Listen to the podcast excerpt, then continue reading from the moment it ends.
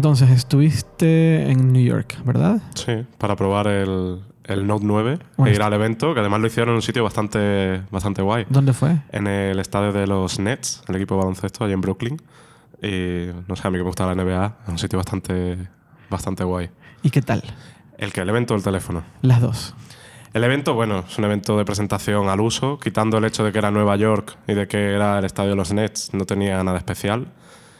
Y el teléfono me gusta mucho. El Note 8 eh, me encantaba y este mejora prácticamente todo. No hay mucha mejoría respecto al S9, pero respecto al Note 8 sí que hay bastante mejoría en la cámara, eh, en el rendimiento del teléfono y sobre todo la autonomía. O sea, la autonomía de este teléfono es otro nivel comparado con lo que teníamos antes. Pero, ¿qué tan diferente o cómo...?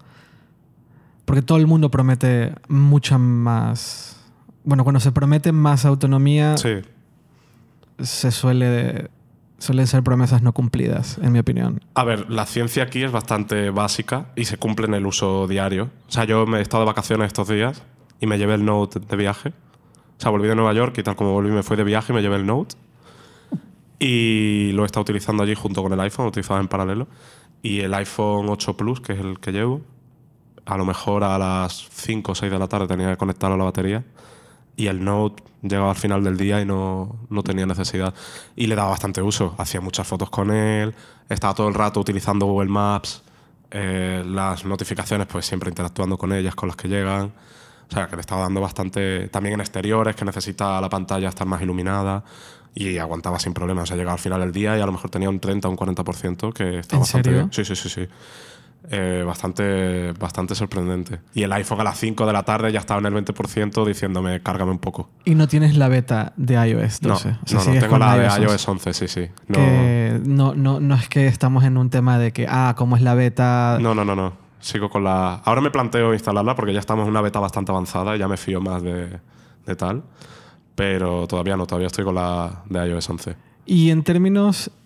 cl- Claro, mi, mi duda después de ver la presentación y ver el producto en sí mismo, ver todo esto nuevo, veo que tiene como re- refrigeración líquida o una cosa así. Sí, tiene, no es exactamente refrigeración líquida, pero sí tiene algo así del estilo. O sea, es un sistema que supuestamente ya estaba en el S9, pero aquí lo han hecho como un poco más grande, ¿no? Entonces tiene como una placa que emplea carbono y otros materiales eh, y ayuda a la refrigeración. ¿Y eso tiene alguna, algún impacto en la batería o no? No, eso no tiene ningún impacto en la batería. Eso tiene impacto en. Desempeño, Sí, en el desempeño en, en pro- en- en tiempo prolongado. Es decir, eh, en picos de rendimiento sigue rindiendo igual que el S9, pero cuando, por ejemplo, te pones a jugar a Fortnite, que es una de las cosas que más comentaron en la presentación, ahí sí que el teléfono, en teoría, debe de aguantar eh, más tiempo con un mayor rendimiento. Y en práctica, Sí que hay una pequeña diferencia, pero tampoco es una diferencia increíble. entonces, ¿cómo hacen para. ¿Cómo lograron tener más autonomía? ¿De La batería es más grande, simplemente. Es simplemente un tema de batería Sí, más grande. o sea, el Note 8 tenía una batería de 3.300 mAh, el S9 de 3.500 y este la tiene de 4.000. Entonces, esa mejora junto con la mejora del procesador respecto al Note 8 que consume un poco menos, o sea, la diferencia no es que sea brutal, pero consume un poco menos, lo juntas eso con una batería eh, de mayor tamaño y la ciencia es bastante simple. Vale. Y el, diferenciador del Note con no solo con otros teléfonos Android, sino con cualquier smartphone de, Sí. de la industria es Sí.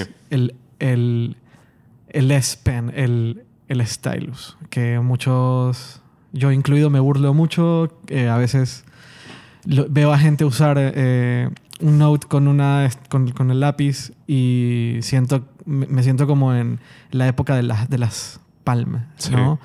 Em, pero cada vez más personas hablan del, del valor que tiene, ¿no? De, de que sí que hay un valor detrás, de, de- de poder usar un, un stylus o como lo quieras llamar. Y hay ciertas aplicaciones que funcionan mejor con, con un puntero exacto, por decirlo de alguna Sí. forma.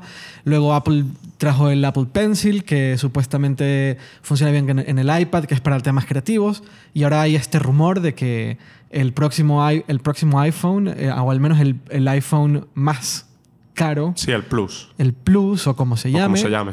va a tener soporte de Apple Pencil. Eh, y ahí es donde un poco yo me detuve y dije, a ver, hay gente que considera que esto es algo que deberíamos de... Que, o sea, hay un número suficiente de personas que le ve valor a usar un stylus o un puntero con un smartphone y me dejó un poco loco. Pero el otro día vi una persona usando uno. Estaba editando fotos. Y le pregunté y me decía, sí, eh, honestamente creo que hay una necesidad de poder usar un puntero para poder hacer ediciones muy, eh, muy particulares. Eh, y esto era una persona que vive, no voy a decir que vive de su imagen, pero el, el resultado de sus fotos o videos en redes sociales es muy importante para esta persona. Entonces le daba mucho, mucho, le hacía mucho hincapié a la edición muy exacta de las fotos y salían, tenían que salir muy bien. Eh, entonces, quería, quería, quería que, que cuentes un poco cómo, cómo lo ves tú. eh, porque yo te veo usar el Note y, y veo que a veces efectivamente usas el, el stylus este. Sí. Eh,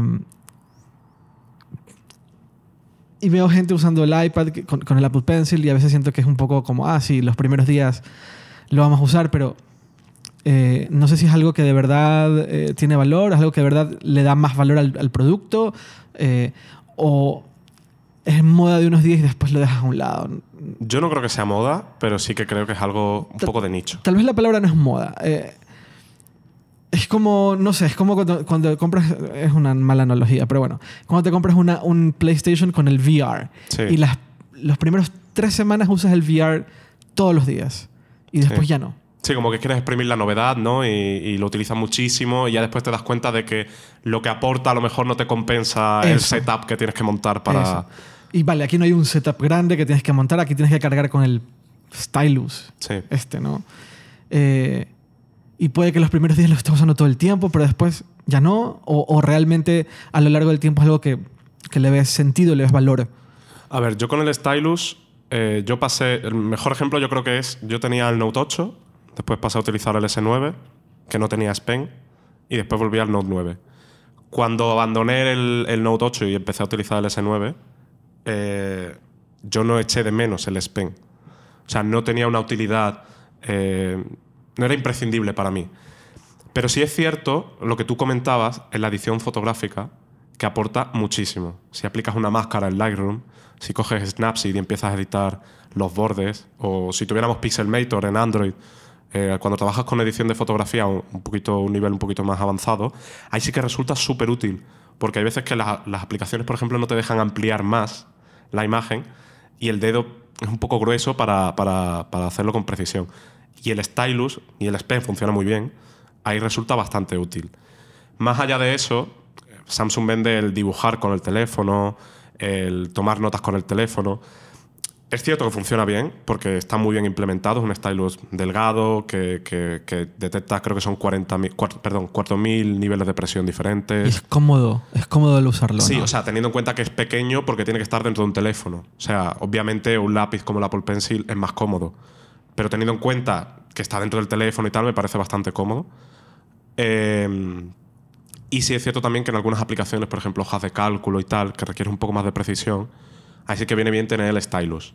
Pero insisto, son cosas muy particulares que igual el público general no necesita como tal. ¿Pero crees que de alguna forma apele o llame la atención de, de un, de un segmento de, negocios? Tú, tú sí lo, ves más de, ne- de negocios, porque ahí es donde al- el... A ver, el Note 9 está orientado, por un lado, es una, es una estrategia muy curiosa la, la del Note en general. Por un Sí. lado, hablan muy... O sea, está muy orientado en teoría, está muy orientado a segmento negocios. Sí. El, el directivo o el ejecutivo que necesita un producto más grande para poder ver más información en pantalla, es decir, Sí. eh, una hoja de cálculo, ¿no? O una presentación on the go. Sí. Eh, y hacer notas. Estoy en una reunión y en vez de sacar un papel, hago notas en la pantalla. Yo aún no... no- De hecho, ahora que dices eso, Sí. eh, a mí me resulta incómodo tomar notas en una pantalla de un a teléfono. mí también. Porque en cambio en el iPad me resulta por el tamaño de pantalla simplemente. O sea, no es cuestión de que el S Pen sea mejor o peor que el Apple Pencil, es simplemente ¿No? tamaño de pantalla. ¿No crees que también sea una, una forma en la cual sostienes el, el producto en la mano. O sea, eh, Claro, claro, yo hablo de tamaño en sí. No, el, el lápiz en sí, obviamente el Apple Pencil es más cómodo de Sí. utilizar y seguramente sea más avanzado sí. en, lo- en el, en el plano tecnológico. Pero el hecho de tener una pantalla más grande, Mm. a mí lo- la frustración que yo tengo cuando tomo notas con el Note es que tengo que ir bajando constantemente. Y que bajando, me cabe. bajando qué? La- bajando... haciendo scroll. Ah, vale, vale. Claro, entonces yo escribo tres cuartos palabras en una línea y tengo que volver a bajar. Ya. Y entonces una nota de 100 palabras se te convierte en un scroll de media hora. Porque el, el tamaño de pantalla con el que tú puedes escribir con un stylus, al fin y al cabo, en una pantalla es un poco más grande de- que, que cuando escribes en papel. Eso, eso es un reto interesante. Pero, pero continúo con lo que te estaba diciendo para, para no perder el hilo. Eh, entonces, está orientado al segmento negocios, Sí. ¿no? donde supuestamente haces las notas estas que dices Sí. que es incómodo y tal. Eh, y por otro lado, muy al segmento creativo. ¿No? Sí. Eh, toma, toma fotos, edítalas, usa el S Pen para editarlas con la mejor cámara de fotos, no te- la batería te dura mil años.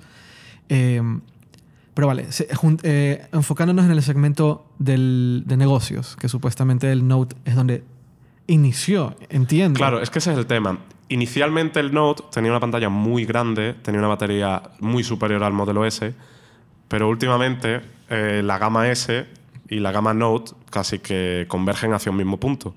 Porque Sí. el- el- la gente ha pedido pantallas grandes, por lo tanto el factor diferencial del, del Note ha desaparecido porque ahora la gama S también tiene pantallas grandes. Y tiene una pantalla del mismo tamaño que el Note. El, el S9, si no me equivoco, son 6,2 pulgadas y este son 6,4. Vale. O sea, la diferencia es mínima. Entonces, Note tienes un segmento, supuestamente está cubriendo el segmento de, no- de negocios y nadie, nadie, lo, nadie lo llena, nadie le compite a, a Samsung con ese segmento, en teoría. En teoría. Sí. Y luego viene el rumor de que Apple va a sacar el, el- el iPhone 10 Plus, Sí. que es una pantalla de 6,5 pulgadas. Sí.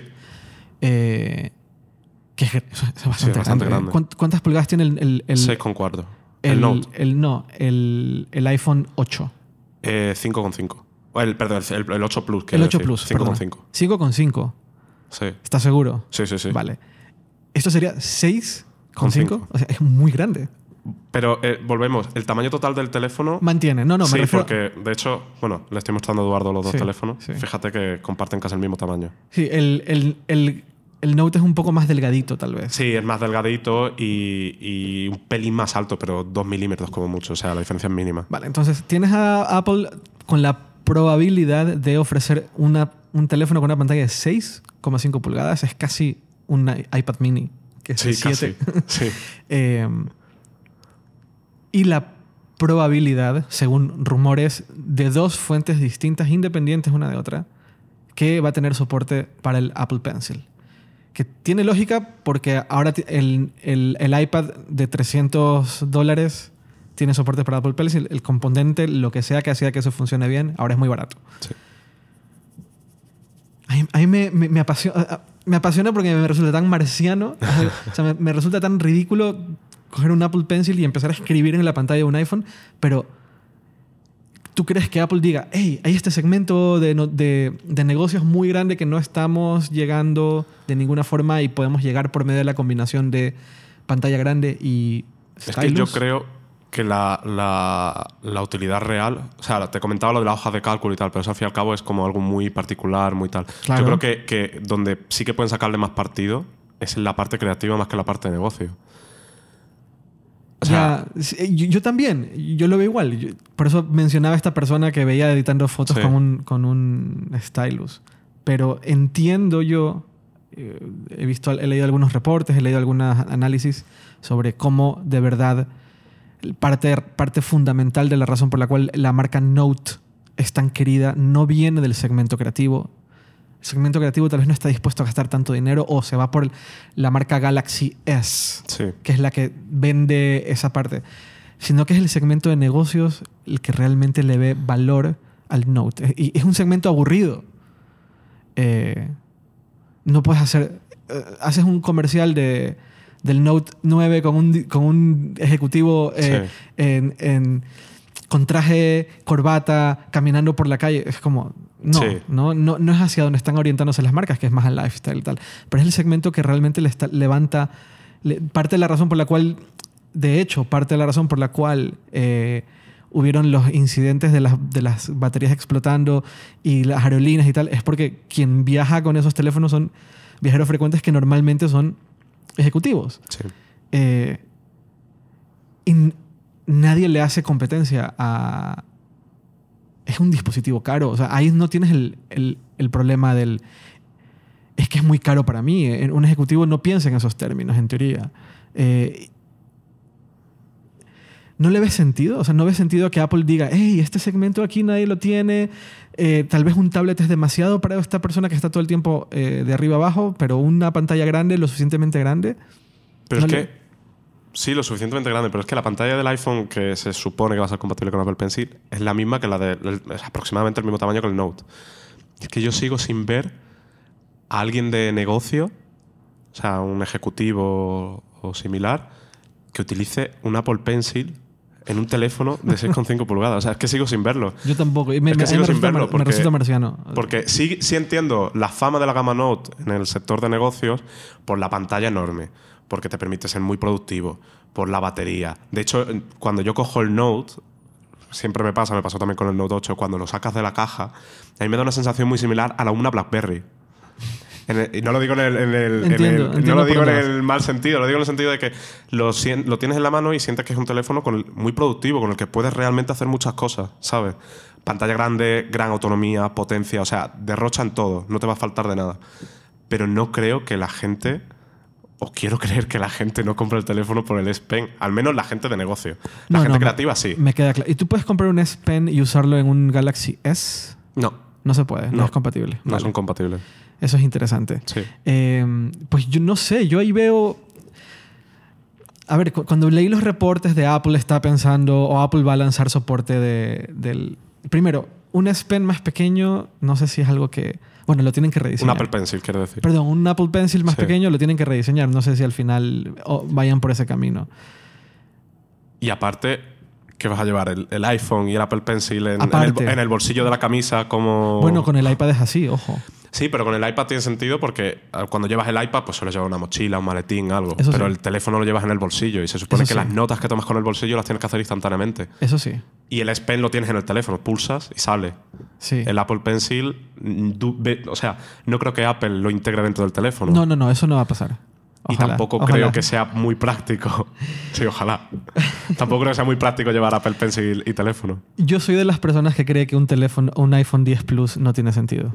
Buah, yo le veo muchísimo sentido. Yo, yo- es muy una pantalla demasiado grande, ¿no? No, a mí me O encanta. sea, va- vas a hablar. no, Bueno, yo, yo siempre he creído que una pantalla muy grande no tiene sentido y al final siempre me equivoco porque salen las pantallas grandes y todo el mundo le encanta y, y termino yo detrás de. A ver, termino yo detrás. Y en el podcast anterior le decía a Luis que yo, cuando salió el 10, agradecí mucho la pantalla más pequeña. O sea, el, tamaño, el tamaño total más pequeño con una pantalla grande. Yo creo que esa combinación es la perfecta, en mi opinión. Pero no soy yo el público. Ya, yo, a mí me ocurre que cuando cojo el Note o el S9 cuando lo utilizaba y después cojo el iPhone dijo quiero esta pantalla. O sea, ¿Quieres quiero- pantalla más grande? Quiero una pantalla más grande. ¿Por qué? Eh, porque la cantidad de contenido que puedo ver, cuando por ejemplo me pongo a consumir contenido multimedia, yo pues, soy mucho de tirarme la cama y coger y ponerme a ver vídeos en YouTube, en Netflix, lo que sea. Lo cual es un poco absurdo porque tengo una televisión a dos metros de la cama, pero aún así lo veo en el móvil.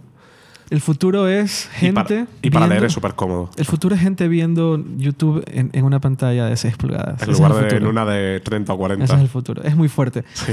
Bueno, mant- volviendo brevemente al Note. Eh, para cuando sal- salga publicado este podcast, tu, tu reseña ya estará publicada en hipertextual. Eh, ¿Qué valoración le das en general? Yo creo que, a ver, es difícil evaluar un teléfono teniendo. porque es el primero de la segunda mitad del año. O sea, todavía queda el iPhone, queda el Pixel, que supongo que llegará en octubre, y queda todavía el Mate de Huawei. Pero mucho tienen que revolucionar las cosas el resto para que este Note no esté entre los tres mejores del año, cuando En- llegue diciembre. Uno, lo mencionaste hace un momento, la batería es fundamental, Sí. la autonomía, yo estoy de acuerdo, yo creo que eh, la, mucha de la innovación en móviles ahora debería estar en, en autonomía. Sí. ¿Qué más? Es muy veloz. O Es sea, muy rápido. Sí, es muy veloz. El, el Note 8, el chip, me voy a ponerme un poco tucu, el, el- el rendimiento en single core, o sea, en mononúcleo, era un poco bajo Con el S9 presentaron un nuevo chip, que es el mismo que tiene este, y el rendimiento mononúcleo aumentó significativamente. ¿Qué- ¿En qué ayuda eso? En que las, tareas con rendimiento pico, es decir, abrir una aplicación, scroll, son tareas que requieren mucho rendimiento de una vez y ya. Ahí el Note eh, responde mucho mejor y el S9 responde mucho mejor que los teléfonos, los dos teléfonos que sacó Samsung el año pasado. Y se nota mucho, por ejemplo, haces scroll en Twitter y va mucho más suave que el Note 8. Que el Note 8 no es que fuera a tirones, pero sí que se notaba que no iba, sobre todo cuando había contenido multimedia en el timeline, no iba tan suave. Y este teléfono es muy potente. Lo único que me preocupa es que Apple va a llegar, Apple va a llegar con el A12 en septiembre Claro, y va a barrer el rendimiento a, a este teléfono seguro. ya. sí. Porque el A11 ya está un poco por encima del, O sea, del con el, chip del Exynos. El teléfono, el, el procesador del Note 9 todavía no le llega. Está le- casi está a la par, cerca, ¿verdad? sí, pero no está igual. Pero no le llega. Sí, está muy cerca, pero no al mismo Esto nivel. es Qualcomm. No. Qualcomm, es que Samsung utiliza los dos chips. Utiliza Qualcomm para Estados Unidos Ajá. y para Europa eh, utiliza el Exynos. ¿Y eso de quién lo hacen? Ellos. Ellos los propio. utilizan, lo ¿Y por qué ellos, hacen esto? Supongo que por temas de conectividad principalmente y por temas de, de demanda. O sea, porque así puede abastecer la demanda con mayor facilidad al, tener dos proveedores de chip di- diferentes. Y la diferencia entre un chip y otro no es que sean muy grandes.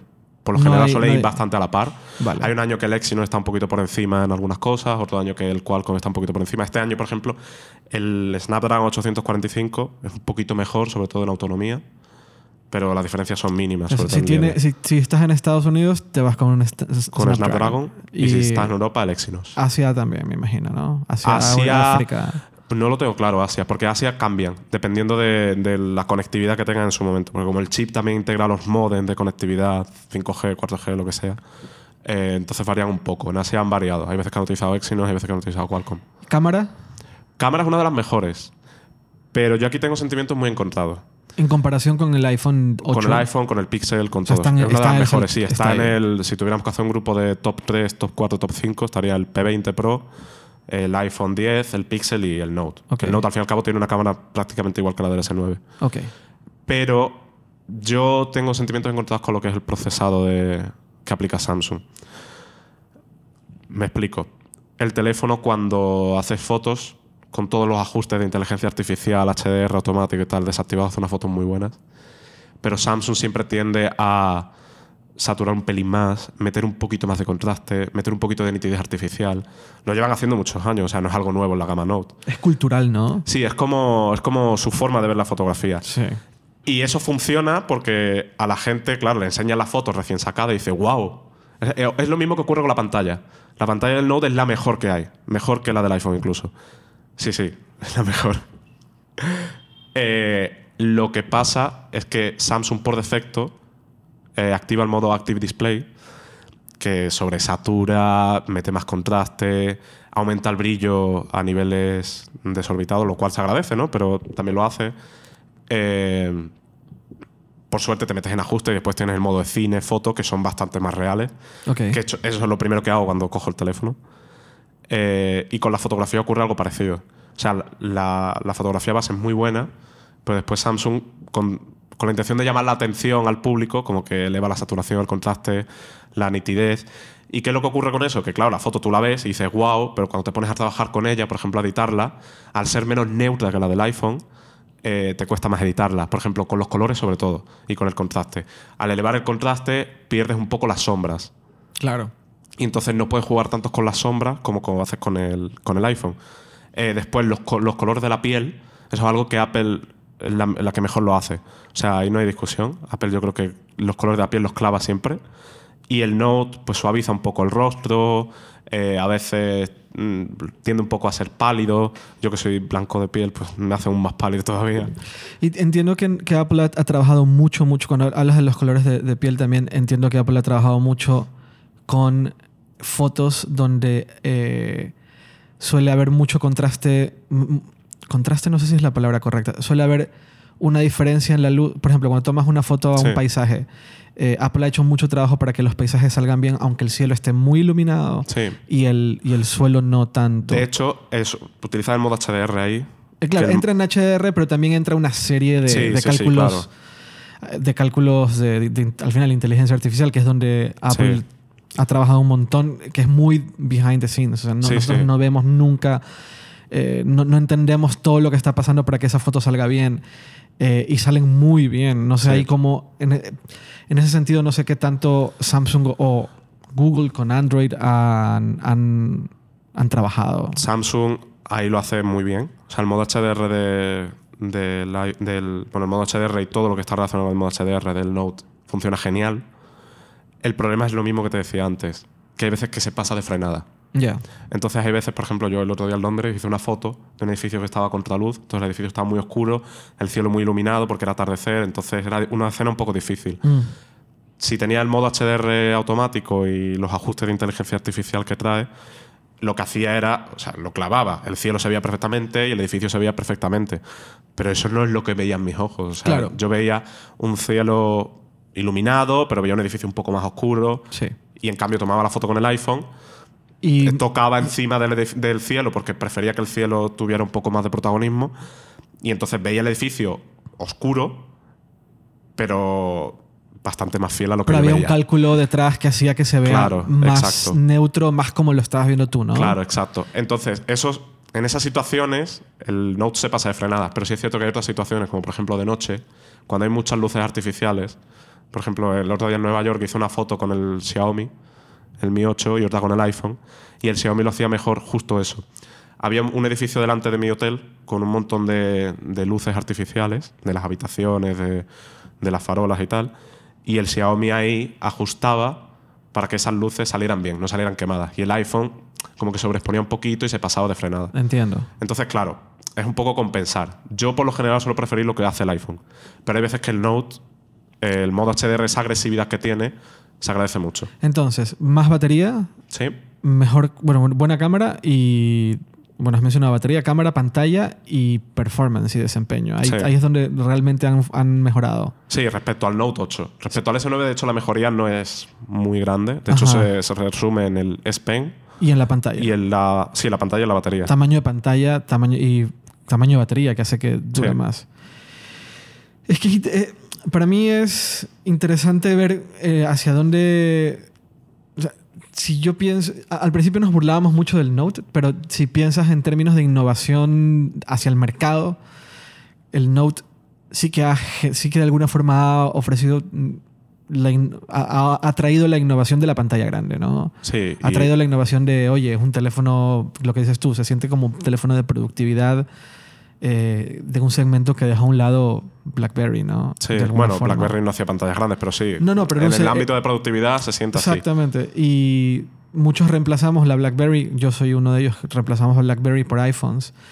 Y luego considerábamos que el Note era una, una mala broma, ¿no? Yo, me, yo recuerdo burlarme mucho en Twitter del Note y decía, aquí está mi tabla de surf. Ah, no, es un Note, ¿no? Y, y, y- y después no- nos tuvieron que callar la boca porque inclusive Apple la- se fue a pantallas más grandes. Y ahora parece que va a haber una pantalla aún más grande. Sí. Entonces, m- por esa línea, rumores. eh, definitivamente son tres modelos de iPhones, ¿verdad? Sí, yo creo que sí. Lo, lo único que queda en el aire es cómo se van a llamar y qué va a pasar con los modelos de iPhone de- del año pasado. Creo que Luis decía que, y yo y supongo que va un poco por ahí, el, el iPhone que tenemos, este iPhone va a desaparecer. Yo tengo no, esa teoría también. no se va a volver a vender más. O sea, va a ser reemplazado por un dispositivo que, que, que equivale, o sea, el de este año, el- la actualización de este Sí. año, o sea, un iPhone 10, punto, iPhone 10 2018, supongo que se llamará. ¿Puede ser?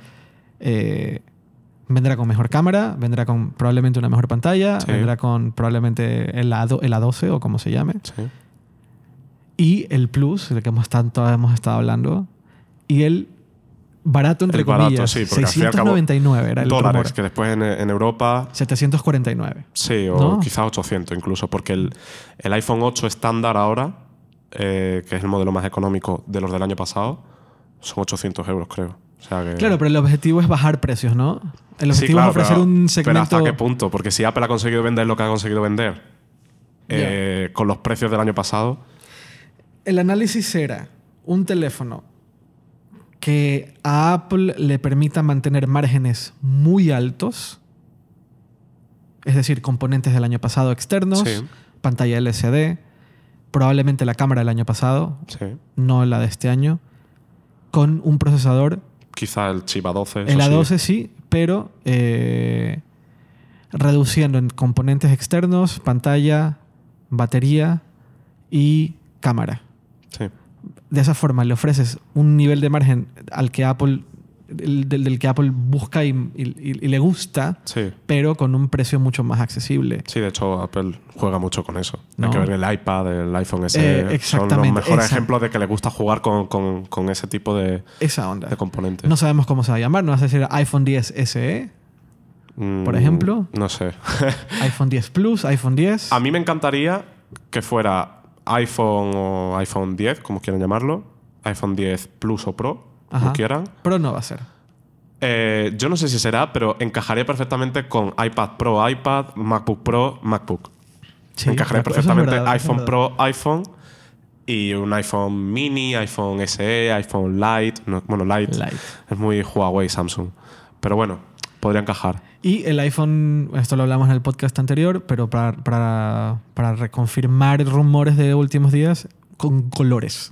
Sí. Colores, muchos colores. ¿no? recuerda un poco el planteamiento del 5C en su día.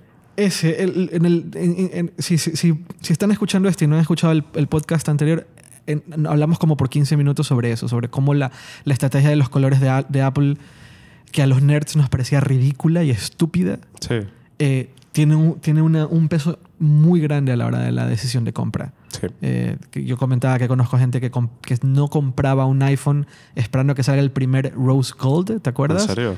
No, claro, claro. eh, Eso era muy. Este año me voy a esperar porque sé que el próximo año, y los rumores dicen que el próximo año sale el Rose Gold. Yo eso solo lo he visto con el Jet Black en su día.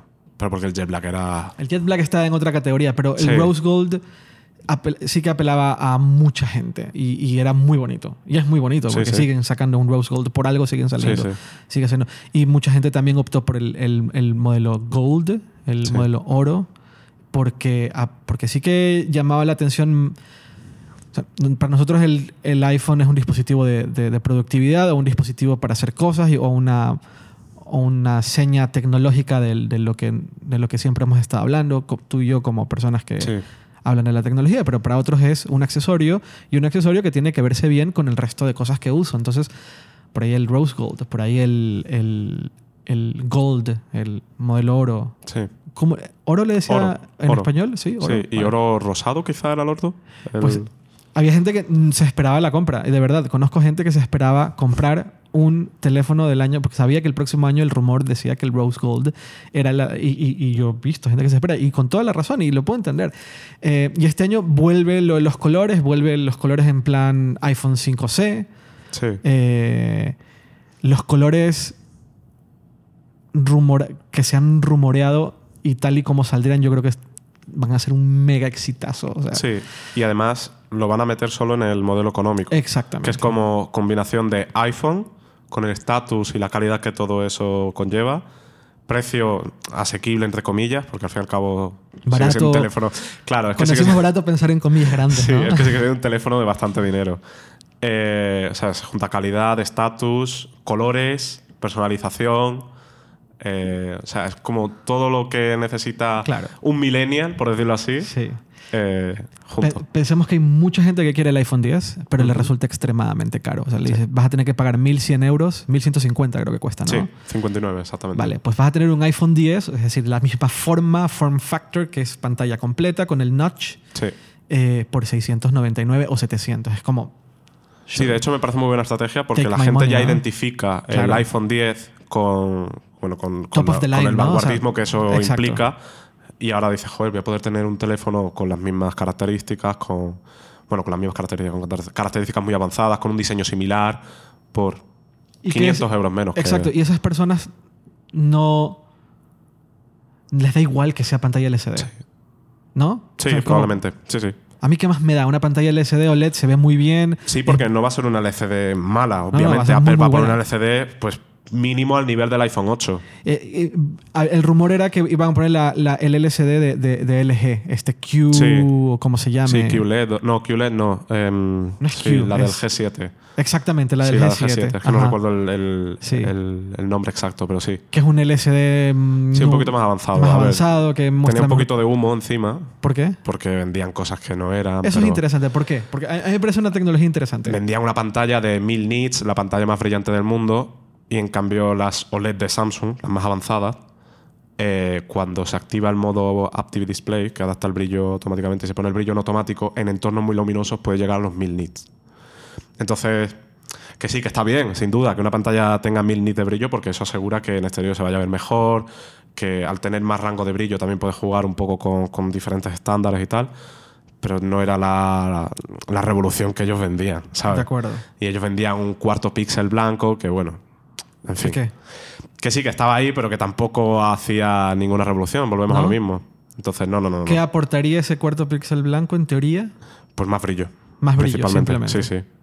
O sea, no aportaba nada especialmente. Pero tampoco es algo que. No, no, no, no. O sea, yo, si tuviera que coger una pantalla entre el G7 y la de la Super AMOLED del Note, La, la- la la Super AMOLED Note sin- es la mejor. o sea, sí. y no, lo- no solo lo digo yo. O sea, te miras los análisis de DisplayMate que se dedican a eso y hacen análisis muy exhaustivos que algunos son bastante interesantes y lo dicen. O sea, la mejor calibración es la de Apple, la mejor pantalla es la de Samsung, que también es la que monta Apple, ¿Qué lo que que pasa monta Apple? que no monta la misma generación.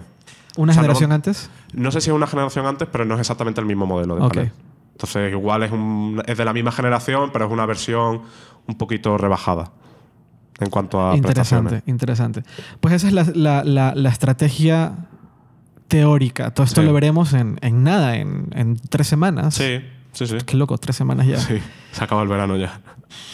En fin, eh, entonces, modelo barato, barato muy entre comillas nuevamente, con Sí. colores, con una pantalla LCD que probablemente a nadie le importe, porque estará, será buena calidad, muy buen desempeño, con un precio mucho más acce- accesible que el de ahora. Sí, y una cosa que yo creo que van a hacer, que no sé si se ha comentado, pero yo creo que lo harán, es que los iPhone nuevos, o sea, quiero decir, el, el intermedio y el iPhone Pro Plus, como lo llamen, tendrán Face ID de segunda generación.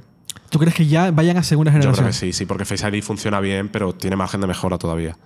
Y entonces yo creo que estos tendrán quizá un Face ID de segunda generación. Más rápido. sí, más rápido. más que, amplio, que tal exacto, vez. que tenga un mayor ángulo de visión, que, que tenga menor tasa de error, que por ejemplo cuando tienes el teléfono muy cerca de la cara sea capaz de detectarte. O que, o que si estás sobre la mesa, igual Exacto. también no tengas que acercarte mucho. ¿no? Claro, claro, que, que el abanico sea mayor. Eso. Entonces, y en cambio el modelo barato igual sí que se permanece con el de primera El generación. primera porque generación, el, es el verdad. costo ahora se habrá reducido. Vale. Eh, entre lo que estuvimos hablando de rumores la- la- en el último podcast y ahora ha, habido un montón de novedades. Es muy loco. Sí. Se acerca el evento y empieza a filtrarse todo.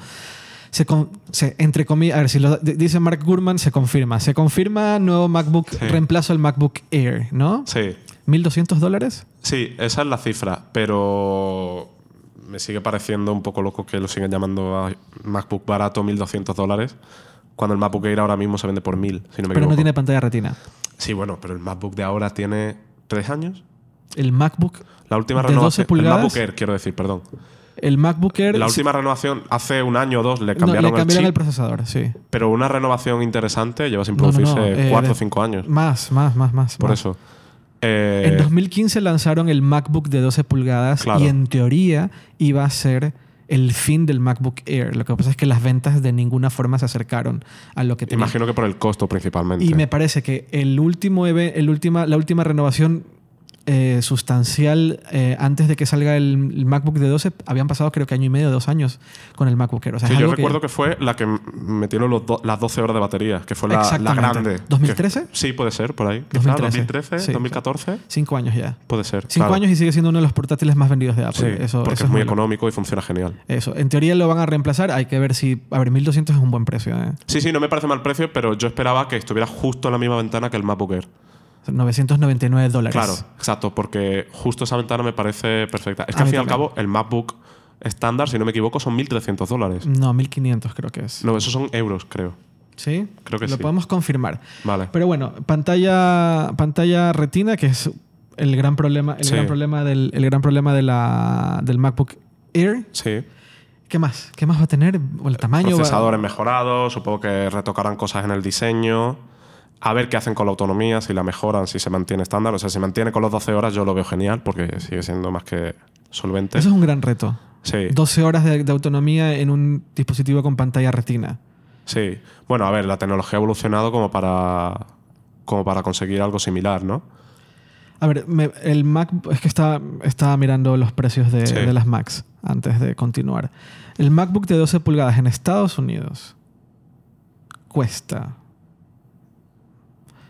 Veamos, cuesta. Vale, el de 12 pulgadas más barato, es, es- es verdad, el 1300 Claro, es que muy poca diferencia. Claro, es muy poca diferencia, tienes toda la razón. Si lo quieren hacer para cubrir ese nicho de universitarios, eh, colegios que invierten en un ordenador, quieren un Mac, pero no, no pueden invertir 1.500, 1.800 en un MacBook Pro, ¿El MacBook Air, qué el, el MacBook Air tiene un procesador mejor que el, el MacBook de 12 pulgadas? no, no, no, no, no. No es mejor. No, no porque tiene los i5 y tal, pero de hace 4 o 5 años, 4 o 5 generaciones. Entonces, Tiene un Core i5 Claro. que el Turbo Boost es solo hasta 2,9. sí, pero sobre todo la arquitectura es Sí, la de hace de- es 4 de la años. hace- sí, es Entonces, Pero el MacBook de 12 pulgadas tiene un M5, un Sí. M3 de estos, que sí, son, son, basura. Sí, los, son los procesadores estos sin ventilador. Exactamente, sí. Que, bueno, en la última generación ya mejoraron. M3, no M5. Sí. M3 de 1,2 GHz, que va a hacer Turbo Boost hasta 3. Y luego eh, el de 1599, que ya se dis- dispara de precio. Hablamos en 300 dólares, ¿no? Sí, dólares todo esto. De 1300, de 1200, o sea, se dispara 300 euros de, de diferencia. Claro. Tiene. Únicamente le mejoran el disco duro, el disco, el- el- la- no es disco duro, el, El almacenamiento, el Sí. SSD, y el procesador es un Core i5. Sí. Ya cambia a Core i5. No es el mismo i5 que los Pro, No, porque el de los Pro es mucho más avanzado. mucho más potente, sí. Sí. Se va a 1.600 euros. 1.600 dólares, perdona. 1.600 dólares, efectivamente. 1.200 dólares por un Core i5 que no sea M. Es que es muy. Es bastante caro. Sigue O sea, siendo caro. Sí, sigue siendo caro. Es que por- eh, yo 13 mismo. pulgadas. Claro, es que yo mismo, me, cuando me planteaba comprarme un portátil nuevo, Sí. eh, veía los precios. Porque a mí me gusta el concepto del MacBook, el pequeño, A el mí de 12 también. pulgadas. Me gusta porque es pequeño, muy liviano Sí. y, y tal. Y consideré comprarlo, pero es que dije, es que por 100, 200 euros más tenía un Pro. Mucho más potente. Mira, el Pro de baja gama, el, el que ya tiene Touch. No, no tiene Touch. No tiene Touch Bar. El de Touch Bar con Touch ID ya se va a 1800. Claro, pero es que ya el Pro tiene mejores procesadores, Pues por sí, ejemplo. Es verdad. Es un- Y el Pro no es que sea un- precisamente un ordenador pesado o grueso. O sea, sigue siendo un, un equipo. Sí, sí, sí. Es que estoy probando yo y es, es una O maravilla. sea, sigue siendo súper portátil. te- te- mira, mi, mi reseña después de un mes de uso, que es lo que decidí hacer con este, el MacBook Pro, en definitiva va a ser, va a ser el mejor MacBook Pro que he usado en mi vida. Definit- o sea, el de 13 pulgadas, o sea, yo no volvería a 15. Pero el MacBook Pro de 13, el que tiene, ¿cómo se dice en la pantalla? Que tiene... el Touch Bar. O sea, con Touch Bar, pero la pantalla tiene... ah, la True Tone. el True Tone. Por mucho es el mejor MacBook Pro que yo he usado en mi vida. ¿Y en qué notas la diferencia En todo, o sea, principalmente? Porque tú normalmente, por dar un poco de contexto, normalmente tú utilizas el de 15. De Yo, tengo uno, yo estoy grabando con uno, de- estamos grabando con el mío de 15, Sí. ¿vale? ¿De qué año? 2016 o 2017 es esto, Vale. no recuerdo. Es con Touch Bar. eh, tiene un super procesador, es el, el de, alta, el de, el Sí. de alta gama de, de, de 15 pulgadas. Del, creo que es el de la generación pasada, o sí, creo que sí. Eh, este, esto de aquí me resulta, o sea, el otro, est- estoy señalando el de 13. me resulta mucho más práctico en general y el, la pérdida es, yo diría, mínima o nula en el sentido de, del día a día. Yo, yo no estoy editando video 4K, no es mi, no es mi trabajo. Sí. Yo eh, escribo, programo, eh, hago labores de gestión de una empresa eh, y edito un podcast ahí. eh, eh, yo creo que estoy en el promedio de, una, de un usuario pro Sí. sin caer en editar videos 4K. Sí, la que no parte es- multimedia, que es cuando para mí no, se va un poco no, no todo. me aplica. En ese sentido, el cargar este portátil, que es muy liviano, eh, con muy buen desempeño, el teclado lo han mejorado muchísimo, pero muchísimo. No, no, no sé cómo describir eso, pero el teclado definitivamente es mil veces mejor que el teclado, el teclado del- del- de la generación pasada. Sí. Eh, y tiene esto es algo que la gente sigue sin entender, ¿vale? Que dongle life, sí, vale. Que sí, que el USB-C no es estándar. Pero es el único portátil que tiene cuarto, cuatro puertos 100% estándar. Sí. El puerto USB-C es estándar. Le puedes conectar lo que sea. Ujú. Y sí, que no, que casi ningún dispositivo, ningún accesorio tiene USB-C. Da igual. Yo tengo un de estos adaptadores, tengo por todo. o puedes comprarte. El otro día le- leía, leía en Twitter al, al chico que, que hace un podcast que. Un podcast que se llama The, The, The Menu Bar. Es un podcast que tiene creo que 20 episodios nada más, pero que ha, ha pegado mucho. Y le preguntaban, ¿qué es lo que más odias de tu del Dongle Life? Y él decía, yo amo el Dongle Life. Y mostraba un productito que él trae siempre en la, en la mochila, que eh, lo conectas al... Sí, la barrita esta, ¿no? La barrita que le conectas Sí. todo. Todo. O sea, necesitas un... Necesitas eh, Ethernet. Ahí lo tienes. Necesitas HDMI. Ahí lo tienes. Necesitas USB normal. Ahí lo tienes. Necesitas cargarlo. Ahí mismo lo tienes. Sí. Y, y- y ya está. O sea, te olvidas, te olvidas de todo y antes, y con antes me refiero a, a los últimos 10 años, eh, yo recuerdo ir a dar una charla, traer mi Mac, ah, no tenemos ese conector. Y tener que, tener un, ter- tener que cargar un adaptador para conectarle proyectores Sí. que todo el mundo tiene. Y esto no es algo que me ha ocurrido con el MacBook Pro Touch Bar. Es algo que me lleva ocurriendo años. Con esto eso ya no ocurre, porque traes ese aparato y le puedes conectar prácticamente cualquier cosa. Sí. Eso es muy interesante. Eh, y tal vez hace dos años, o en 2015, 2016, era lo del USB-C, es un poco... Pero yo creo que ahora ya no tiene ningún sentido. A ver, es cierto que estamos en un proceso transitorio Sí. y que al fin y al cabo habrá gente. El aparato vale menos de 50 Sí, sí, euros. sí, sí. Yo lo que pasa, me pongo en la situación, por ejemplo, de, de un fotógrafo o de una persona que graba vídeo. Va a un evento, a un rodaje o lo que sea y tiene que tener en cuenta, tiene que llevar el adaptador. Si lo olvida, no puede trabajar. Eh, y aparte, ya lleva suficientes cosas como para cargar eh, más adaptadores, más tal. Que no me parece un drama en absoluto, pero sí entiendo que, que la gente diga, preferiría no tener que llevarlo. ¿Y no te gusta la idea de que ahora no tienes que usar un adaptador de Apple para poder cargar un MacBook Pro? No, sí, sí, a mí eso, me parece, a mí eso me parece genial. Era la crítica número uno de todo el mundo. ¿Por qué no? He de reconocer que me encantaría que Apple sacara un cargador USB-C que de alguna forma implementa- implementara el MagSafe. Uf, sería maravilloso. O sea, no que, no de alguna forma haga como detach Sí. en, la- Sí, sí, sí, eso en el va- puerto y se desconectara. Eso me parecería fantástico. Eso no va a pasar, lamentablemente. Ya. Es, tri- es tristísimo porque el Ma- MagSafe es. A mí me encanta. O sea, porque me ha salvado el ordenador más de una vez, de hecho. No, no, y a mí, y a mí. Em, yo creo que es el mejor portátil que ha hecho Apple, el de 13 pulgadas.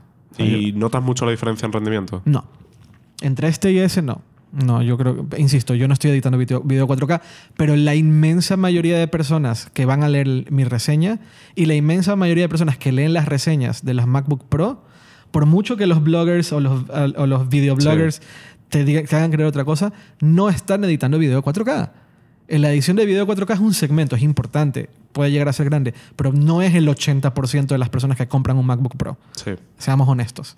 De todas formas, el MacBook Pro de 13 pulgadas, que esto igual tú no lo has notado tanto porque vienes de uno de 15. Pero respecto al MacBook Pro de 13 pulgadas que había antes, la mejora es increíble. Es muy grande. O sea, muy, muy solo grande. por el chip, Sí. porque pasamos de un chip de dos núcleos a uno de cuarto con una arquitectura más avanzada, Sí. la mejora es brutal. Sí. De hecho, la, la gente Pro llevaba mucho tiempo pidiendo cuatro núcleos en el Pro de 13. Claro. Porque querían la portabilidad del de 13, pero con un chip más potente. Hay también eh, hay comentarios de que no tiene las dos gráficas, que el de 15 sí, Sí. que la tiene. Yo, yo siempre era partidario de tener dos gráficas. Ahora con lo de los eGPUs.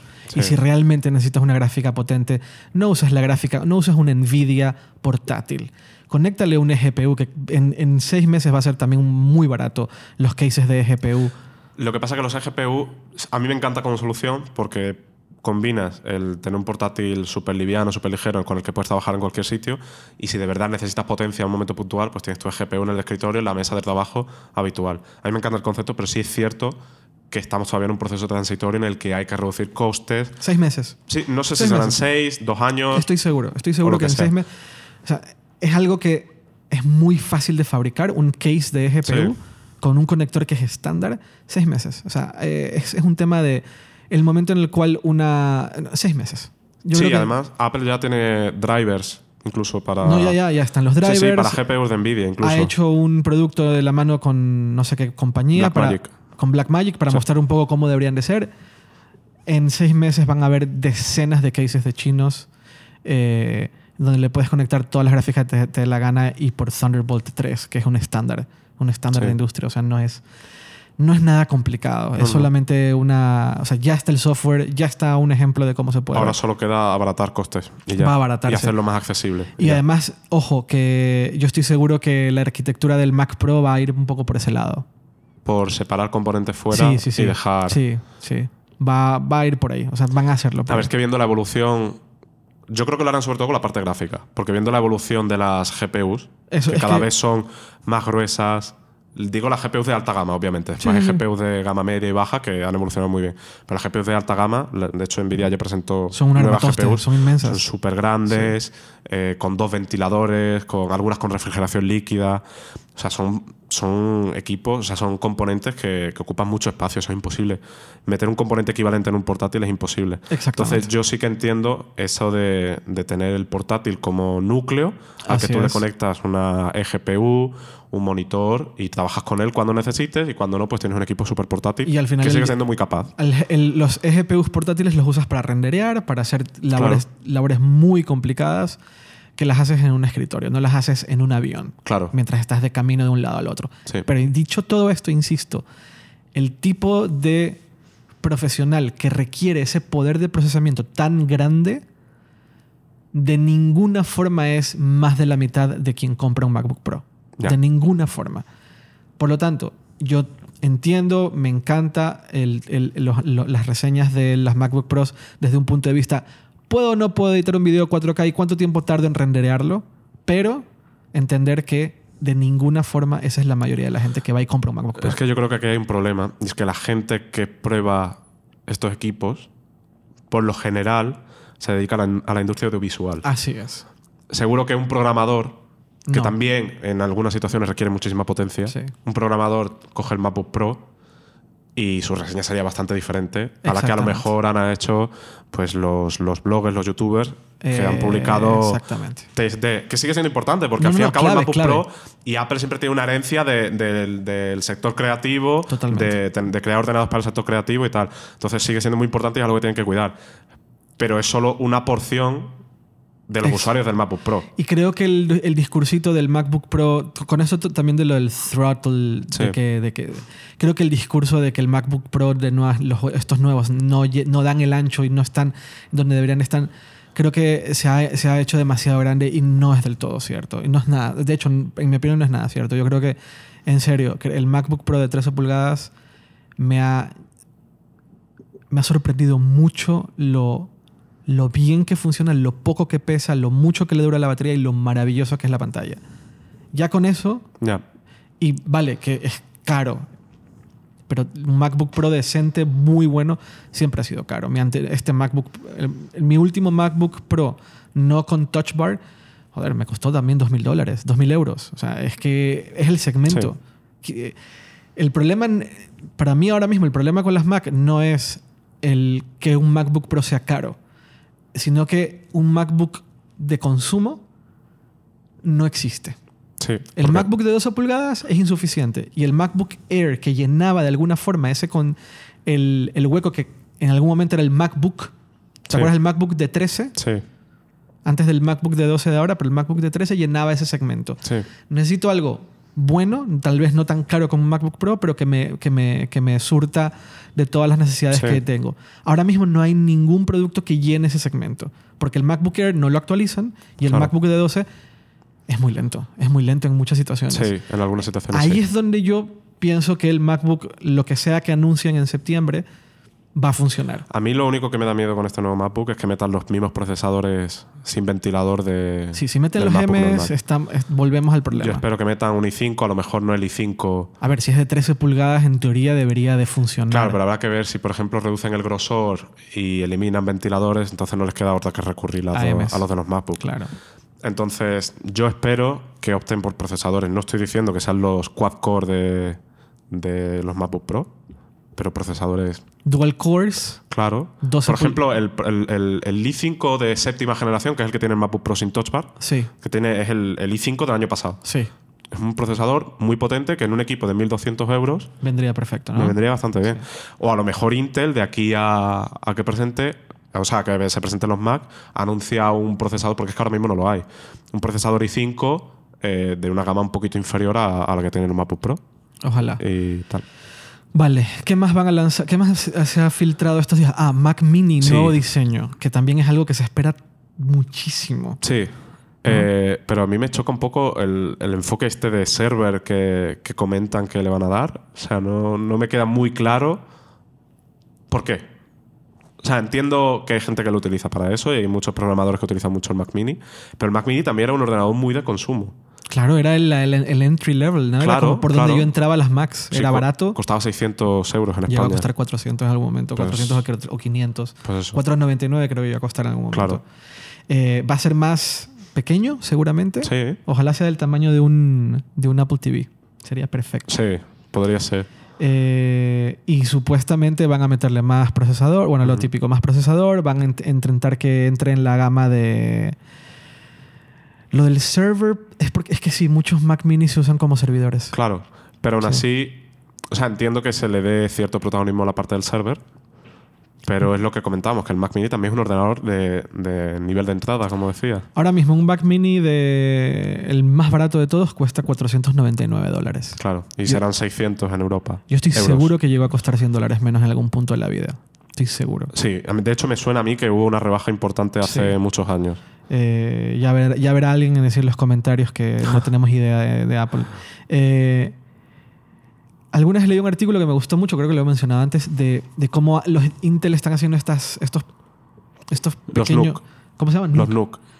Que son muy pequeños y son Sí, muy poderosos. sí. Eh, lo suficientemente... Más, más, más, mejor desempeño al menos que un Mac Mini actualmente. Sí. Pero yo luego pienso, el, el Apple TV tiene un procesador que es una 8. Sí, Una 8 es bastante creo que sí que era la 8 el Vale, que pero tiene a un el Apple- a un- Bueno, el 4K no sé, el modelo 4K no sé si lo actualizaron, pero Ah, bueno, sí. Pero a un, eh, Mac, a un Mac Mini le puedes meter un A12. Sí. Pero ya sé que no es Intel, pero dude, eso Sí, está pero- ahí, ¿no? Deja- Pero con el tema de ARM y el Mac, eh, o sea, yo creo que aportará muchos beneficios, sin duda, el día que llegue, porque yo creo que es obvio que. ya, dijo, está- ya dijo ARM que se está acercando al desempeño de, Claro, de los Intel en, en escritorio claro, o sea, yo creo que en algún momento llegará. El el tema es cuándo y cómo, 2022. pero vaya, cuánta precisión. Yo creo que 2022 va a ser el, el año del cambio. Pero a mí me intriga la transición, sobre todo, el cómo lo harían. Bueno, eso es todo un tema que podríamos hablar en otro podcast Sí. porque a mí me ha tocado dos transiciones y, mm, y es menos doloroso de lo que la gente cree. Sí, Sí, es menos doloroso de lo que la gente cree. Eh, luego, se confirman tres nuevos modelos. Tres nuevos modelos de, de- No se confirman. Se habla de tres nuevos modelos de Apple, Apple Watch. Watch. sí. Se han llenado, se han enviado a la Eurasia Database, Sí. no sé qué, tres nuevos modelos. Sí, Eso es lo que yo lo decía en el podcast anterior, de todo lo que va a lanzar Apple, más me emociona el Apple Watch que el propio iPhone. ¿en serio? Mucho más. O sea, el, el tener un Apple Watch con una pantalla mucho más grande y Sí. las posibilidades de eso, a mí me emociona un montón. Me emociona un montón. A mí también, eh, pero sobre todo quiero ver cómo evoluciona el concepto de Apple Watch. Porque el Apple Watch que tenemos ahora, el Series 3, al fin y al cabo es, sí, es mejor, es más potente, tiene mejor pantalla, pero al fin y al cabo es igual que el Series 0. O sea, el concepto base Sí, es el mismo. es el mismo. El iPhone 10 no tiene nada que ver con el iPhone de 2007.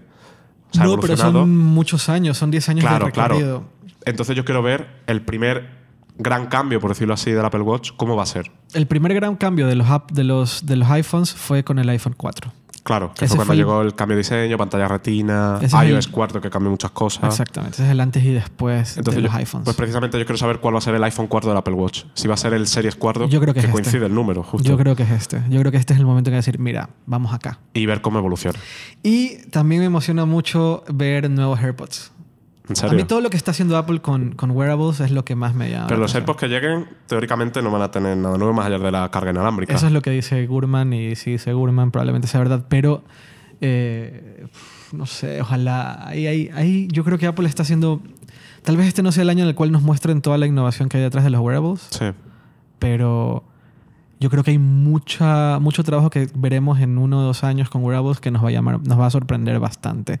Creo que va a pasar lo que pasó con el AR, con la, la Sí. realidad aumentada, que de repente de golpe dijeron, mira, tenemos todo esto y nadie sabía que lo estamos trabajando. Y funciona bastante bien. Mejor que todo lo que había en ese funciona, momento. Funciona mejor que la mierda esta del, el del lip whatever. ¿Cómo se Sí. llama? Este- Los de Miami. Sí, ¿Los sí, sé a cuál te refieres. De Magic Lip. Sí. Joder, Magic Lip. Qué decepción. Yo estaba muy emocionado con Magic Lip. Eh, Pero Magic Leap es muy 2013, ¿no? Sí, pero les han invertido tanta pasta que, que yo me imaginaba que iban a salir algo más interes- algo, con algo más interesante. Yo sé que el producto es para desarrolladores, pero lo que, llega, lo que se ha llegado a ver de, de, de software, de Sí. lo que se puede hacer con el software, no tiene nada que ver con las con lo que nos habían prometido. Esa es la verdad. Eh, pensar que en todo lo que tenga que ver con software en Apple nunca se filtra porque no hay na- nadie le suelta a nadie. Sí. Ahí es donde te das cuenta de dónde vienen las filtraciones. Cuando es software, nadie suelta. Bueno, alguna vez han soltado, pero sí sueltan muy poco. Muy y muy poco. al final, muy cuando ya esto Sí. seguramente le llega un tercero dentro, fuera del círculo. Porque yo recuerdo alguna filtración, por ejemplo, de Gurman con Apple Music en su día y tal, pero era como a lo mejor una o dos semanas antes de la Developers Conference. Y además que en Apple Music una semana o dos ya hay mucha más gente involucrada. Seguramente están involucradas las discográficas. Eh, se filtró lo de que la- lo que el iPad iba a tener el sistema lo del sistema operativo para el iPad, eh, o sea, que iOS en iPad iba a mejorar significativamente. Se filtró muy muy poco antes. Sí. Creo que cuando la presentación o el guion de la presentación ya estaba en manos de más gente. Sí. Ahí es cuando se filtra. Cuando la cuando el guion de la presentación está en manos de más gente es cuando se empiezan a filtrar cosas. Y eso ocurre dos semanas antes o una semana antes porque es cuando están haciendo ensayos. Eh, pero antes, nunca. Eh, yo espero que haya algún anuncio con... Yo creo que lo que sea que van a anunciar con el iPad, el iPad Pro nuevo, Sí. debería de venir acompañado con alguna mejora de software. Y esa mejora de software nos enteraremos el 5 o el 6 de septiembre. O sea, una semana antes. ¿Tú crees? Yo creo que si se filtra va a ser por esas fechas. Si es que hay algo nuevo y se filtra, será una semana antes o dos semanas antes. Eh, Pero te refieres a mm, mejora de productividad. sí, yo creo, yo creo que va a haber, yo creo que debería de haber algún tipo de mejora fundamental detrás del hecho de que el iPad Pro tiene más pantalla en el mismo tamaño completo. Sí. Va a ser así, ¿no? Va a ser sí. más pantalla, mismo, tamaño. tamaño. completo, ¿verdad? Sí. Yo creo que debería de haber algún tipo de mejora fundamental. Como pasó con iOS 10 o 11. ¿Cuándo fue que cambió iOS 11? ¿No fue con 9? ¿Con el 8? No, no, no, no, no, no. no. Fue más tarde. No, con el 8 seguro que no, me equivoco. No, el año pasado fue. El año pasado fue cuando anunciaron todas estas cosas nuevas. Ah, bueno, sí, claro. El año pasado fue cuando metieron el dock y tal. Yo me refería a la multiventana y tal, que Eso sí que lo presentaron hace 10. dos años antes. 10 o 9, sí, 9. Claro. 9. Pero el, doc, todo esto vino de repente, mira, tenemos todo esto nuevo. Sí. Eh, eso no se había filtrado. O se había filtrado muy poco antes. Me parece Pero que- eso salió en las... O sea, las betas ya lo traían. Claro, pero es que eso lo anunciaron en el, en el Developers Conference, Claro, cuando pues anunciaron el HomePod con Claro. las mejoras para el iPad. Eh, y el nuevo iPad Pro que vino en eh, septiembre del año pasado. Sí. El de 10. puna- 10 No, no, el iPad Pro de 10 cayó en la Developers Ah, Conference. es verdad, eh, con Developers Conference. Claro, tienes cayó el la 10 razón, sí, allí y renovaron el de razón. 12. Tienes toda la razón. Eh, yo creo que ahora va a venir un cambio generacional importante para el iPad con este nuevo, como con el, con, como Sí. con el iPhone. Y yo, a ver, tal vez esto es wishful thinking, ¿no? En plan, ya me gustaría, pero sí que, sí que me gustaría ver a, ver a Apple ofreciendo algo que de verdad dé el salto tan prometido en, en que Bueno, un- ya han avanzado mucho, ¿eh? ya ha avanzado bastante, pero todavía quedan muchas cosas que Sí. corregir, muchas cosas que corregir. Y ahí es donde yo realmente espero que ocurra. Y yo espero que en septiembre anuncien algo así grande, aunque por ahí decían que van a ver, se, se van a hacer, se van a dividir en dos eventos, Sí. uno para el iPhone, el Apple Watch y el El iPhone, el Apple Watch y otro para iPad y para Mac. A ver, tienen mucho que anunciar en, un solo evento. Así que yo creo que sí que dividirán, no como otros años. ¿Tú crees? ¿Tú crees que hay evento de octubre? Eh, a ver, yo soy partidario de que lo hagan todo un día. ¿Por qué? No sé, me gusta recibir una dosis fuerte de novedades. Un chute ahí Sí, de, exacto, un de chute de adrenalina. Pero entiendo que tiene sentido a nivel narrativo el separarlo en dos eventos, darle muchísimo protagonismo a la nueva gama de iPhones, que al fin y al cabo es la mayor parte de los ingresos de Apple. Darle muchísimo protagonismo al Apple Watch, que es uno de los pilares del futuro de Apple. Y después, digamos, el legacy, la parte de productividad, la parte de trabajo, junto todo que sea iPad y MacBook. Como ocurría en 2014, 2013, que en esa época se hacía eso, se hacían dos eventos, uno en octubre iPad y tal, y otro que era iPhone, bueno, en ese momento era iPhone solo, iPhone solo. claro. Este año, a ver, hay que, hay, que acepta- hay que aceptar que este año la estrategia de lanzamientos de Apple está completamente cambiada. Sí, El evento de marzo, un evento curioso, sí, bastante. Developers Conference, solo software, y ahora se acerca el fin de año y hay una carga de productos tremenda que A mí lo que me sorprende es la, la variabilidad, porque el iPhone siempre cumple el ciclo, ¿no? Septiembre sí. tal, siempre se sí, cumple. está por mercado. Yo creo que En tiene marzo eso. siempre suele haber un evento, que el- a unos años ha sido el Apple Watch, otros años ha sido el iPad, como este caso. Pero el iPad es que varía. O sea, me sorprende que el iPad no tenga un- una fecha de renovación estable. Porque también desde un punto de vista del consumidor, los iPads se renuevan poco. Sí, eso sí es, es, cierto. un, es un producto que aguanta mucho tiempo. Sí, eso sí es Eh, cierto. Ahora que estaba de vacaciones en Portugal, me tocó ver gente trabajando con iPad, con un iPad. ¿Cuál fue el último iPad antes del iPad Air? El iPad de cuarta generación. Con. Pues Yo veía ese gente trabajando y no eran, o sea, no eran locales, era gente que estaba, obviamente, claramente eran turistas Sí. en algún café por la mañana trabajando, yo creo que contestando mails. Sí. Con esos, ese tipo de dispositivos se, se- lo vi bastante.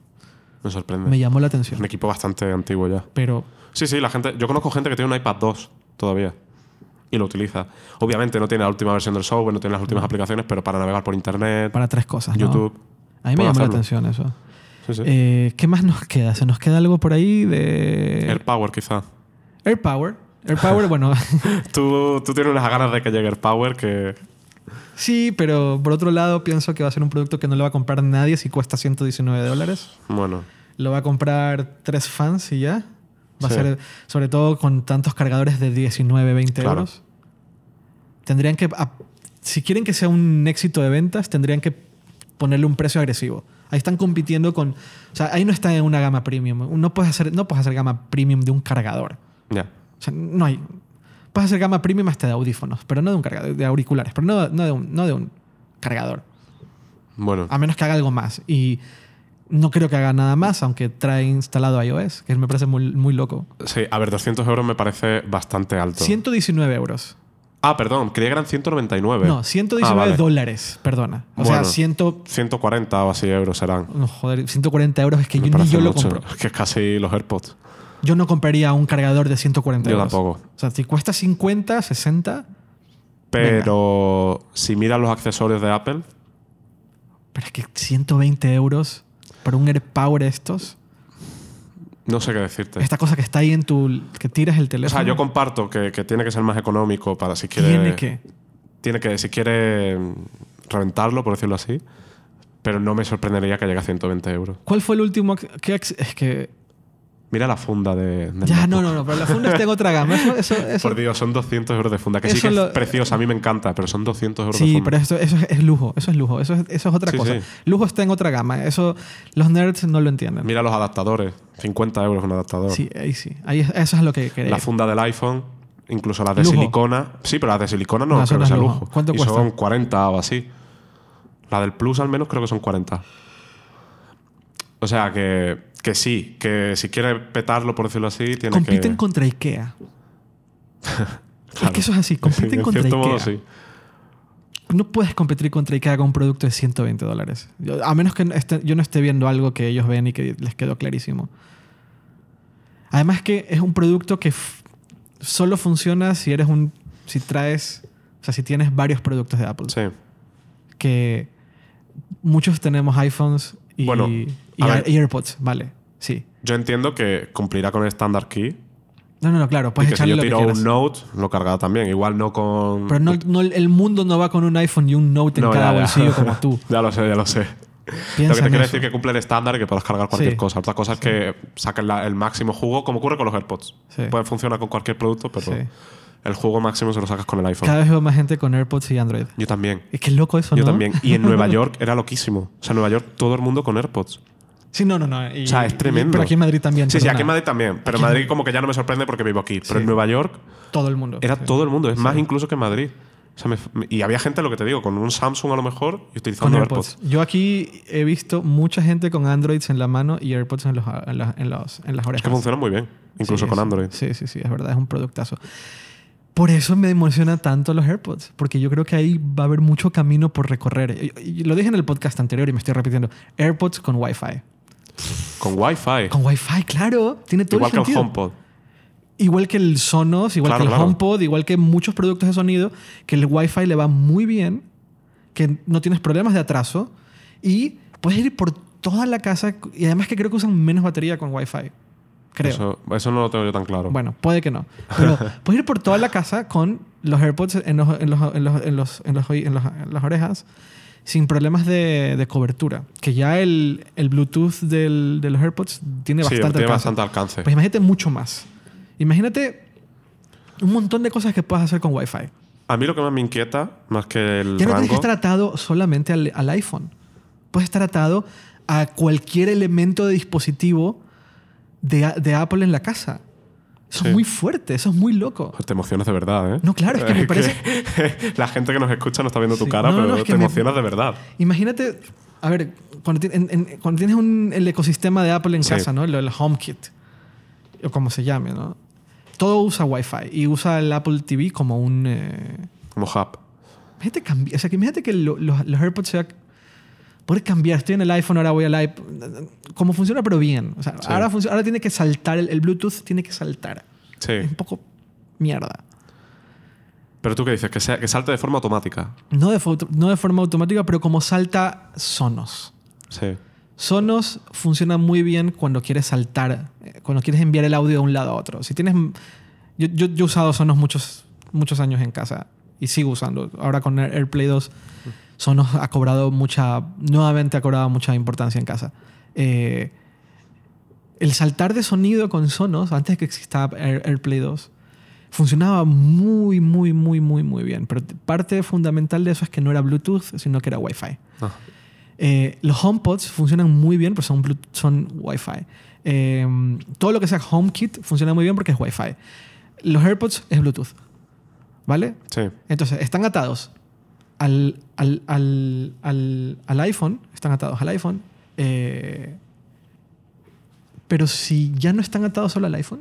O sea, Sí, pero claro, yo- que yo lo puedo cambiar al iPad o que yo lo puedo cambiar Sí. al Mac. Vale. Pero y si no están atados al producto, sino que están atados al, al ecosistema de casa Sí, a tu cuenta, digamos. como está atado el, eh, las luces. No sé, como está atado el... O sea, yo aquí le pongo el sonido y me salen todos los dispositivos de Apple que tenga en casa. No solo me salen los AirPods, me salen el, me sale el, el- el- los HomePods, me sale el... Me sale el está sonando la- está son- no voy a cortar. Normalmente cortaría, pero no voy a cortar. Está sonando el teléfono en la oficina. Voy a... Voy a... Voy a, voy a no contestar. Que normalmente, normalmente cortaría, pero me da igual ahora mismo. Eh, me salen todos los dispositivos a los cuales yo puedo enviar sonido o, o audio. Sí. Eh, sonido o video, ¿verdad? ¿Por qué los HomePods no pueden funcionar igual? Los AirPods. los- perdón, los AirPods. Si fuesen, Blu- si fuesen Wi-Fi funcionarían igual. Igual tiene que ver con el consumo. No, no, claro, me queda claro que tiene que ver con el consumo, y, y- y- pero me encantaría que Apple tuviese, eh, lograse tener estos W1 Sí, el chip. Y ahora tienen W2, Sí. que lo tiene el, lo tiene el, El Apple el Watch, Series 3. No, pero esto de aquí lo- lo- no es W, en los que tienen los, los, Air- Sí, sí. No es W1. No. No es Voy a W1. comprobar. Es S1. No, ese es el, de- ese es el, el chip, el, s- el procesador del, del Apple Watch. Que no es el procesador, son más cosas, pero el, el- El, System on, on a Chip del, del, del Apple Watch. es S. Ese. Y acá es W. Sí. Y la parte de conectividad del Apple Watch Tienes Series razón. 3 Tienes es toda- W2. W2. Sí. Pues un W3 con Wi-Fi. Sería, Yo es sería- que antes que eso, sería increíble. me encantaría que tuvieran cancelación de ruido. Eso no va a pasar. Y tú dirás por qué. Y digo, No, pero es que ¿qué después me más subo. da la cancelación de ruido? ¿Qué más Buah, da? yo aquí en la oficina, por ejemplo. No, pero en la oficina no te puede cancelar eso. Eso, es- eso es otra cosa. Eso es eh, aislamiento de sonido y eso es, eso no es tecnología. Eso es... Bueno, sí, pero que de alguna forma aislara. El aislamiento de sonido es o te pones unos in-ear que, que te cubran todo Sí. que hay y, y hay, hay, hay- o sea, un... Nos estamos metiendo en sonido muy, muy nerd, pero ahí va. Sí. La gente confunde mucho aislamiento de sonido con cancelación de sonido. La cancelación de sonido funciona por medio de, un, de una frecuencia que cancela otra. Por ejemplo, los Bose, los Quiet Comfort, que son los cancelación de sonido, eh, cancelación de sonido, los mejores en cancelación de sonido es un sonido repetitivo, por ejemplo, la turbina de un avión, los rieles de un, de un tren o el motor de un bus. Sí. Esos tres. Tienen una frecuencia repetitiva. Se mantiene la frecuencia una y otra vez. Lo ves en un gráfico y la frecuencia se repite. Lo que hace es que tienen un micrófono y tiran una frecuencia a ti, a tu oído, que cancela esa frecuencia. Sí. Y reducen significativamente el sonido repetitivo. Por eso se usaban tanto entre viajeros frecuentes, porque en el avión el sonido de la turbina la quitas. O en el sonido del tren la quitas. Ahora, no existe tecnología predictiva que cuando yo te Claro. hable, yo te cancele esa. Sí, esa porque la frecuencia va variando. va variando No, y además tendría que tendría que mm, tendría que adivinar la que viene la que viene Es- que siguen llamando a la oficina no, voy a- no quiero no quiero cortar esto Eh, silencio sí menú silencio ok ahí está ahí está muy bien No, que está sonando Kill. ¿cómo? Que el problema es que está sonando Kill. Bueno, pero no pasa nada. Vale. Ya está. Eh, joder, cómo suena. En fin. eh, no puedes predecir el sonido que viene. Entonces, eh, lo que tienes que hacer es aislamiento de sonido. Y el aislamiento de sonido es otra cosa, que es hacer que las almohadillas del, eh, de, los, au- de los auriculares no dejen que entre sonido externo, independientemente del sonido que hay. Son normalmente los auriculares que tienen aislamiento de sonido son grandes porque te Sí. cubren toda la oreja y tienen una almohadilla muy gorda para Sí. que no entre sonido de afuera. ¿Me, me explico? Sí. ¿Entre la diferencia? Sí, sí, sí. sí. Vale. Mucha gente confunde una con otra cosa. De hecho, tú lo acabas de hacer. Sí. Ahora, si bueno, no- hace la diferencia, pero sí, he caído en el error de vale, mezclarlo. eso. Pero es muy normal, es muy normal. Ya me, pasa a mí, le pasa a todos. Ahora, si no te gustan los, los auriculares muy grandes, lo que te cubren toda la oreja, eh, hay empresas como Shure, la marca Shure, que, Sí. que son muy famosos por Sí, micrófono. Lo- uno de los mejores in-ear, que son los que te metes dentro del, del oído, o yo diría que el mejor in-ear del mundo, eh, los hace Shure. ¿Vale? Ajá. Es un producto que vale como 500, 600 dólares. Y tú le puedes quitar la almohadilla, le puedes cambiar la almohadilla. Hay compañías que te hacen la almohadilla en base a la forma de tu oído, del canal de tu oído. Para aislar al máximo. Claro, lo suelen usar, los llaman eh, lo- los Shure se suelen usar como monitores al- cuando monitores de sonido para tocar en directo, ¿vale? Sí. En un concierto. Si tú te fijas, eh, cualquier concierto de cualquier banda de, de nivel medio alto, fíjate en los auriculares que traen puestos. Siempre traen auriculares para escucharse entre ellos, ¿vale? Sí. Pero fíjate, trata de fijarte lo que traen puesto. Es una cosa grande, es como una Sí. plasta, ¿vale? Eso tú lo puedes comprar. Sí. Tú lo mandas a hacer, pero cu- cuesta como 100, 150 dólares. Pero lo puedes hacer y te lo pones y prácticamente no escuchas nada afuera. Lo cual es muy interesante. Y ese es el aislamiento de sonido. Es importante aislar el sonido en un concierto, que no escuches al público, que no escuches ruidos externos y que puedes escucharte perfectamente la guía, el, el metrónomo, la guía o a los diferentes, eh, a tus diferentes eh, co- compañeros de tu Sí. banda, ¿vale? Eh, eso no es una tecnología, eso es, eso es- física pura. eso ha existido mucho Sí. tiempo, ¿vale? El rumor es que Apple va a sacar unos AirPods de diadema. Sí. Con, una- con un AirPod de diadema puede poner eh, cancelación de sonido, que es como los Bose, pero ya veremos la forma que tiene para el aislamiento, qué tanto aislamiento tiene. Ahora, a mí lo que sí que me, me- me interesaría es que los AirPods de, de- de- como los actuales tengan mayor aislamiento. Para tener mayor aislamiento tendrían que usar otros materiales, probablemente algo de goma. No sería la primera vez que Apple usa, que Apple hace in-ears con, con, con, uvi- con uvas de Sí. goma. ¿Vale? Lo- los han vendido en el pasado. Apple tenía unos EarPods Pro Sí. o más caros, creo que en 70, 80 dólares. Eso me gustaría a mí. A mí me, también. me gustaría que no sea la forma única de los, de los, de los AirPods, Sí. sino el con uva, que yo pueda Lo cambiarle. que pasa es que para eso también tendría que cambiar la forma de. Tendría o sea, que cambiar el diseño del, del propio Te- auricular. Claro, tendría que salir una forma nueva, pero Claro.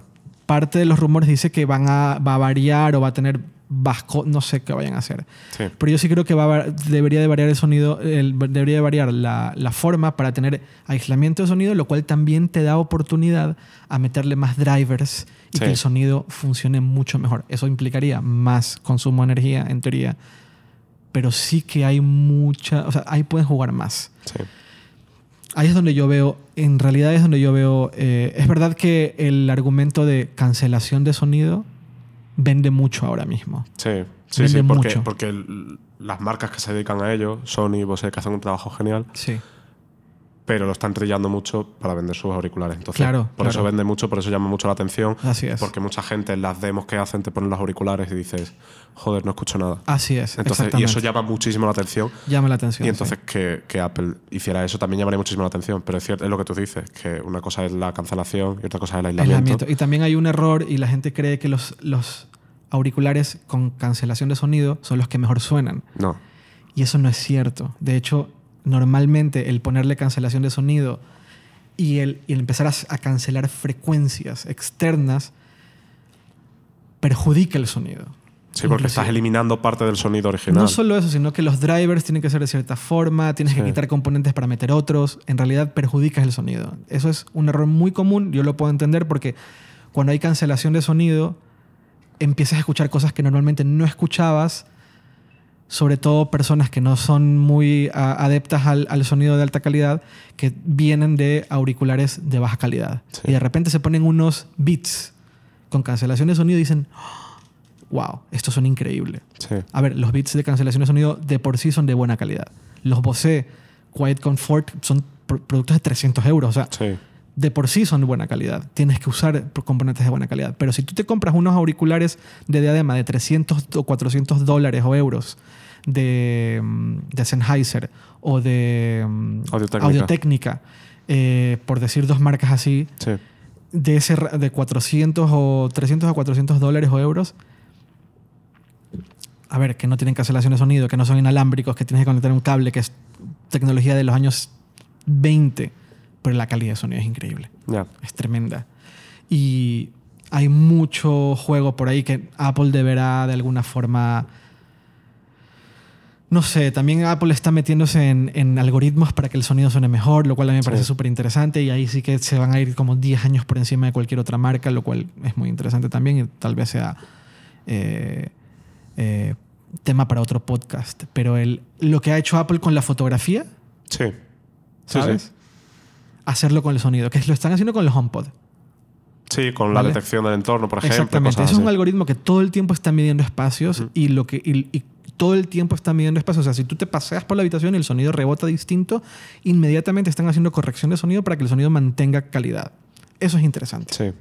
Y hacer eso con los AirPods sería muy interesante. Usar algoritmos para hacer que el sonido, fu- funcione mejor. Y ahí es donde yo veo mucha innovación en términos de, de sonido. A ver si sucede. En fin, dejamos ya el tema de sonido, lo Sí. dejamos para otro podcast. ¿Se nos queda algo para septiembre? Diría que no. Apple Watch, iPad, Max. Quizá algún teaser del Mac Pro que se supone que presentarán el año que viene. Seguro. Seguro, ¿tú lo crees? Bueno, ya con el Mac Pro lo hicieron, de hecho. Con el Mac Pro hicieron un teaser como seis meses antes de que saliera a la venta. No sé si fueron seis, pero varios meses antes de que saliera a la venta lo hicieron. Prometieron 2019 para el nuevo Mac Pro. Claro, entonces no me sorprendería que hicieran un teaser. O Lo que pasa es que 2019 puede ser primer trimestre o puede ser diciembre de 2019. diciembre, claro. 2019. O, o lo hacen ahora o terminaremos, terminaremos viendo un, un teaser en el Developers Claro, Conference que sí, eso tiene seguro. sentido. Pues bueno, el siguiente podcast no sé si se grabe desde San Francisco o no, pero o es el que sigue o el que viene, seguramente se grabará desde San Francisco. Eh, y hablaremos de las novedades ya teniendo claro qué se ha anunciado, qué no. Sí. Eh, pues nada, muchas gracias Nico por venir de nuevo al, a Dynamo, Un placer. donde te podemos leer. Pues en Twitter en Nico Rivera 9, con el 9 que ya comentamos la última vez. y que algún día contaremos la historia, igual que tú la de Al 1040. No, eso no va a pasar. Y bueno, y obviamente en hipertextual, que ahí estoy todo el día Sí, escribiendo. eh, Nico Rivera 9 en Twitter, en Instagram también. sí, Muy bien. Eh, De hecho, todos mis perfiles son lo mismo. O sea que- Enlazaremos a la reseña del Note 9 cuando se lance el- este podcast, porque creo que es interesante que, aunque, por ejemplo, una de las pocas críticas que hubo, agradece- agradezco mucho que, una, que hubieron pocas críticas en el primer episodio, pero una de las críticas que hubo era que por qué estábamos hablando tanto de un producto que no era de Apple, que estábamos hablando del Google Home, Sí. ¿te acuerdas?